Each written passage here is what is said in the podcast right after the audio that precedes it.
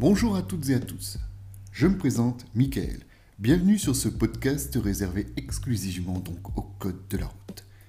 Nous allons voir ensemble le conducteur et la conduite.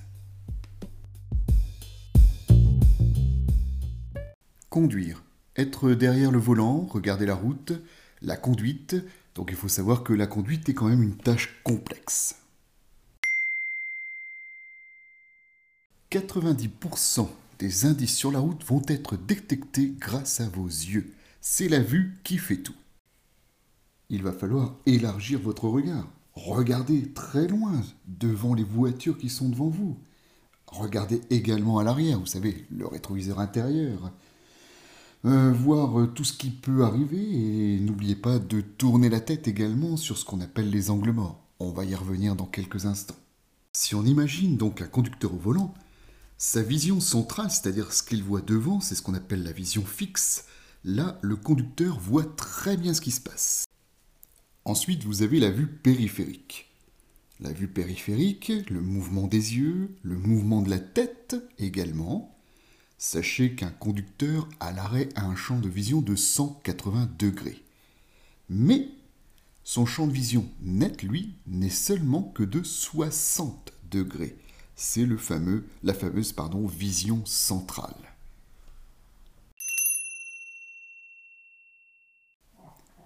Parlons du champ de vision.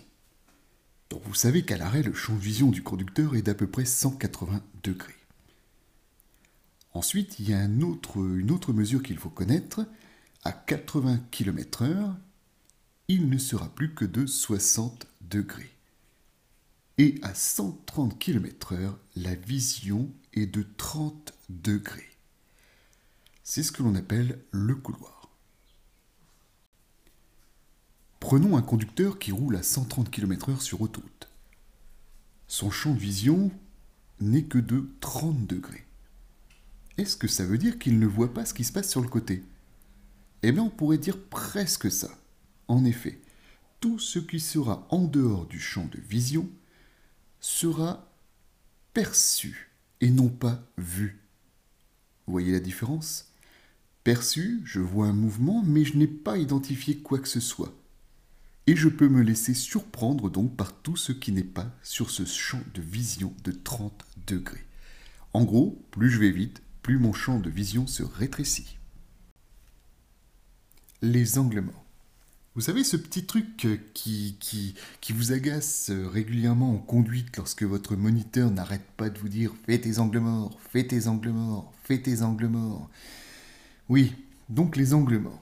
Les angles morts, c'est une partie autour du véhicule que l'on ne peut pas voir avec la vision directe, donc les yeux devant, mais également avec la vision dans les rétroviseurs. Et c'est là qu'il faut tourner la tête pas complètement en arrière, mais à 90 degrés, de façon à voir ce qui se passe sur le côté, dans l'angle mort. Attention, l'angle mort, il y en a d'autres. Euh, le double rétroviseur dans les voitures auto-école euh, gêne la vision euh, quand on est sur un passage piéton, par exemple. Hein.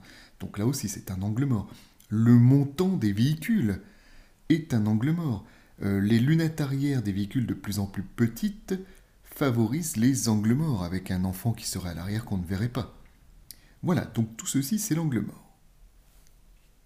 Sachez aujourd'hui que sur les rétroviseurs, il y a une partie que l'on appelle asphérique. Oui, une partie concave qui permet d'éliminer légèrement l'angle mort. Mais ça ne fait rien, il y a toujours un angle mort, il faudra toujours tourner la tête. Vous l'aurez compris, rien ne vaut la vision directe regardez avec les deux yeux de façon à pouvoir calculer les distances. Pareil lorsque vous êtes en marche arrière. On va vous demander de regarder en vision directe, même si vous avez une caméra de recul. Lorsque vous conduisez, vous devez toujours être à l'affût des dangers. Et c'est là qu'on va parler des zones de danger. Alors c'est quoi la zone de danger? La zone de danger, euh, c'est l'endroit qu'on ne voit pas. Voilà, un manque de visibilité dû à l'environnement, l'intersection, la maison, le sommet de côte. Bref, tout ce qui est dû au mouvement des autres usagers peut devenir une zone de danger. il y a aussi les zones d'incertitude. La zone d'incertitude, c'est le, doute que l'on a sur l'usager qui est autour de nous. Où va-t-il? Que va-t-il faire? Dans quelle direction va-t-il aller? Prenons le cas par exemple d'une jeune fille qui serait le long du trottoir côté route. Elle marche, et là, vous arrivez. Vous la voyez, elle est très proche de la route. Là, vous allez vous dire, ah, il y a un risque, c'est ce qu'on appelle la zone d'incertitude, cette jeune fille pourrait très bien faire un pas de travers et se retrouver sur la route. À ce moment-là, j'espère que vous ralentiriez. Un autre exemple de zone d'incertitude, les enfants à vélo. Les enfants à vélo peuvent, être, euh, peuvent surprendre les usagers de la route, les conducteurs. En effet, euh, ils peuvent aller à gauche d'un coup, à droite, enfin bon, vous imaginez bien. Et donc, les enfants à vélo ont une très très grande euh, zone d'incertitude. Donc, quand vous connaissez donc ce qu'est une zone à risque, une zone de danger, lorsque vous connaissez ce qu'est une zone d'incertitude, à ce moment-là, une fois que vous avez identifié tout, ceci, vous pouvez agir. Agir comment? En s'écartant, en ralentissant, en s'arrêtant, que sais-je? Vous ferez beaucoup, beaucoup de choses au volant. C'est la fin de notre podcast dédié aux conducteurs et la conduite. Je vous retrouve prochainement sur d'autres podcasts exclusifs sur le code de la route. N'hésitez pas à me laisser des commentaires sur encore.fr ou à me dire euh, ce que je pourrais éventuellement changer. Merci, à bientôt